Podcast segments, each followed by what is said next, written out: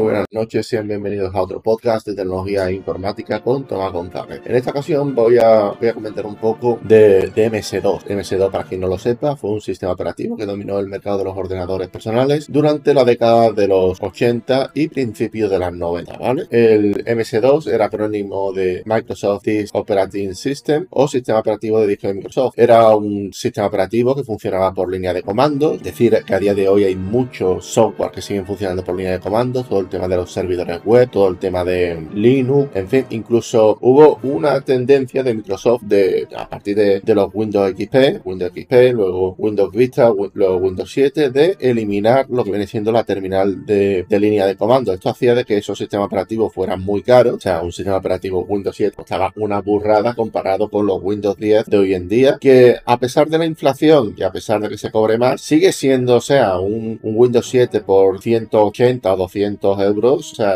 eran, eran cifras disparatadas. A día de hoy, como casi todo, todo, vamos, eh, se, ha optado mucho por, por crear un entorno favorable a los desarrolladores de eh, en Windows 10 y, esta tendencia siguió desde Windows 8, pues digamos que por ello es más barato Windows, Windows 10, pero bueno, no me enrollo y vamos a hablar de, que el MS2 fue desarrollado originalmente por la compañía Seattle Computer Products como QuickDoc o QuickDix Operating System, decir de que Microsoft eh, todo, todo esto fue, digamos, de que Bill Gates se lo compró a, otra persona, a una, a una, persona que no tenía nada que ver con la compañía. Y, digamos, eh, Bill Gates tenía contacto con, con, IBM, digamos que la madre trabajaba allí. Y este lo que, lo que hizo fue, digamos, vender este, este sistema operativo directamente, ¿vale? Algunos de, los comandos que había era el comando TIR para saber lista de archivos y directorios, a día de hoy también se sigue conservando en Windows, CD para cambiar el directorio actual, copy para copiar una, una archivo directorio, del para eh, eliminar un archivo directorio o format para formatear una unidad de disco o una unidad de disco duro, ¿vale? Decir de que, de que en MS2 se interaccionaba principalmente por comandos. Es cierto que a día de hoy Linux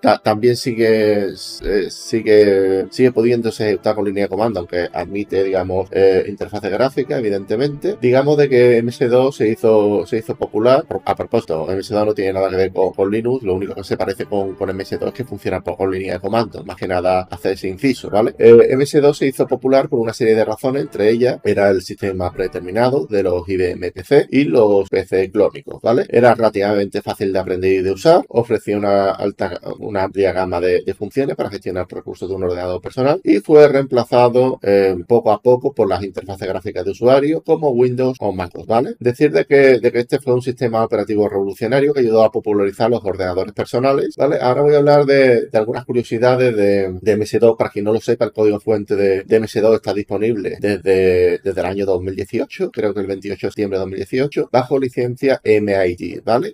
Esto quiere decir de que cualquiera puede usar, modificar y redistribuir el código sin restricciones. Está en, la página web de GitHub por si, por si alguien quiere, quiere echarle un vistazo. Decir también de que hay un sistema operativo llamado FreeDOS que permite a los, FreeDOS es, permite a, los, a los desarrolladores crear nuevas versiones del sistema operativo, permite a los usuarios modificar el código fuente y aprender más sobre el funcionamiento de MS2, cómo iba por dentro del sistema operativo y permite a los usuarios reparar o modificar código fuente para, si tenemos un software que funcione con estas versiones antiguas de, MS2, poder adaptar las necesidades, ¿vale? Decir también de que, de que, el, de que el FreeDOS es una versión eh, totalmente compatible con MS2 que se, que se creó a principios de los 90 y que, bueno, es, es también una, una alternativa si tenemos software antiguo y no sabemos cómo, cómo echarlo a andar. MS, eh, FreeDOS no, nos da nos da este tipo de, opciones, ¿vale? Decir también de que el nombre de que el sistema operativo, bueno, voy a hablar de varias curiosidades, las voy a ir inventando por aquí. El,